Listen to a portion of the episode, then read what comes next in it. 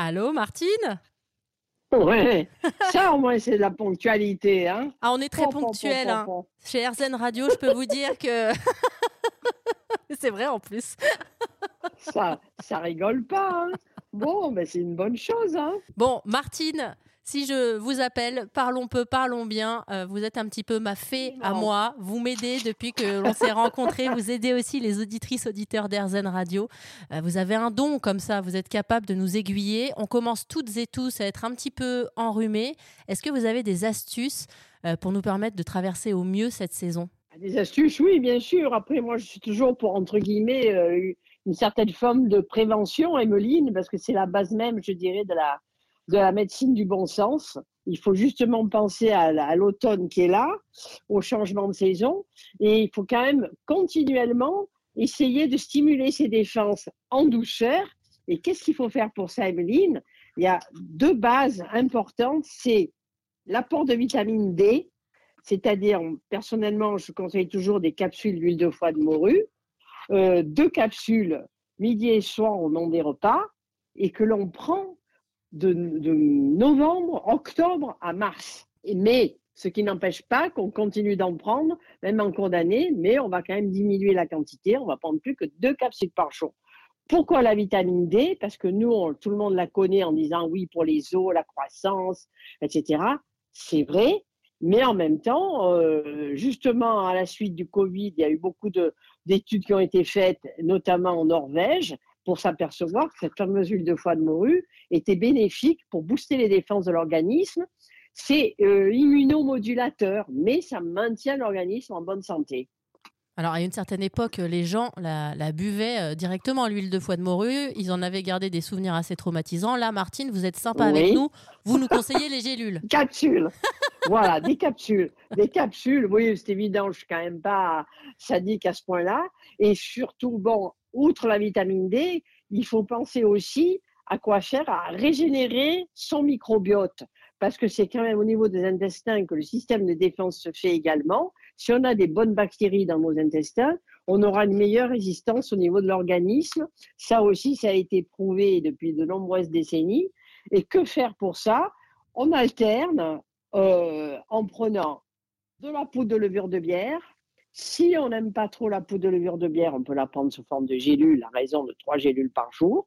Sinon, une cuillère à café de poudre dans un yaourt nature de brebis, par exemple, ou on alterne avec des boissons à base de kéfir, de kombucha, qui sont justement des, boissons qui vont favoriser la prolifération des bonnes bactéries. Ça, pour moi, c'est la base. Après, euh, Emeline, on peut passer aux plantes vraiment spéciales pour euh, booster les défenses. Ça, bien sûr, il y en a.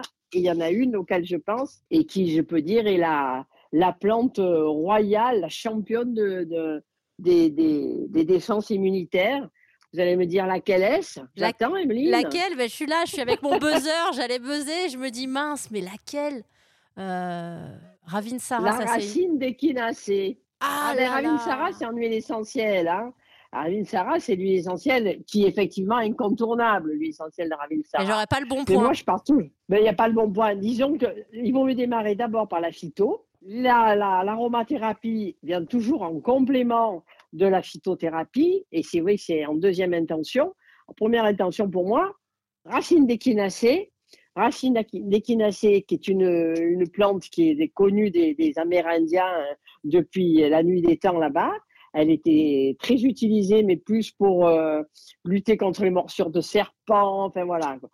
Mais sinon, la racine elle-même euh, va booster notre système immunitaire, surtout pour tout ce qui touche au niveau de la sphère ORL, donc cette fameux, ces fameux virus et bactéries qui nous arrivent en, dans l'hiver. Euh, racine équinacée, son seul défaut, elle n'est pas agréable au goût, elle n'est pas très facile à utiliser en décoction. Donc, Dieu merci, il va y avoir la forme, la forme goutte, la forme gélule, la forme EPS, extrait de plantes standardisées, qui est plus facile à donner, mettons, pour des enfants. Bon, une seule contre-indication avec l'équinacée, euh, il ne faut pas que la personne soit sous traitement chimio, puisqu'on sait que ça va modifier le système euh, immunitaire. Donc, on ne donne pas d'équinacée chez ces gens-là. On va donner d'autres choses, mais pas ça. C'est ça que j'aime bien avec vous, Martine. C'est pour ça que je vous appelle. C'est que vous êtes aussi capable de, dire ce qu'il ne faut pas prendre aussi. C'est important d'encadrer tout ça quand même. Bon, en fait, vous le savez, Emeline, c'est mon côté, euh, mes études de pharmacie et mes années de, de, pratique professionnelle en tant que pharmacien arboriste qui fait qu'effectivement, on donne des plantes, mais c'est pas parce que tout le monde dit ah ben c'est naturel alors on crée rien. Non, les plantes, certes, c'est une médecine proche de nous et proche de, depuis toujours, comme euh, pour être soignée, euh, qui a soigné des, millions de gens, mais il est certain qu'elle n'est pas sans risque et c'est pour ça qu'il faut savoir l'employer à bon escient. Et c'est mieux quand ce sont des pharmaciens qui la conseillent. Qui plus est, Martine Blaise, en plus quand même, qui a tenu cette pharmacie mythique euh, du Père Blaise à, Marseille. Martine, alors, on imagine qu'on a suivi toutes vos recommandations. Malgré tout, oui. on est rattrapé par le rhume. Ça y est, nez bouché, gorge prise, on tousse. Est-ce qu'on peut se faire encore plus aider par les plantes? Oui, bien sûr. Après, je vais vous dire, bon, il ne faudrait pas le dire, mais vous savez qu'un rhume bien soigné, c'est 8 jours, et mal soigné, c'est 8 jours aussi. Donc, que les choses soient claires. mais ça n'empêche pas que on peut très bien faire, bon, évidemment, euh, tisane, mais on en revient toujours. Pourquoi l'infusion de thym avec du citron? Parce que le thym a l'avantage de freiner euh, les, fuites entre guillemets nasales, ça va freiner justement les écoulements du nez. Donc c'est déjà mieux d'avoir moins le nez qui coule en permanence et le nez rouge comme une patate. Donc thym et citron sucré avec du miel, ça c'est bien. Tout à l'heure, Emeline, on a parlé de l'huile essentielle de Rabin Sarah. C'est vrai qu'elle est, c'est une huile essentielle remarquable comme antivirale, antifongique, antibactérienne. Bon, là, on va en avoir recours deux gouttes sur une mie de pain deux fois par jour pour un peu dynamiser l'organisme. Mais si vraiment on veut mieux respirer, on va plutôt se diriger vers l'huile essentielle d'eucalyptus radiata. Voilà. Et eucalyptus radiata, ça sera plus utile euh, pour justement dégager au niveau des, des voies respiratoires et dégager les sinus. Là, on peut en prendre deux gouttes deux fois par jour sur une mie de pain je parle pour des adultes.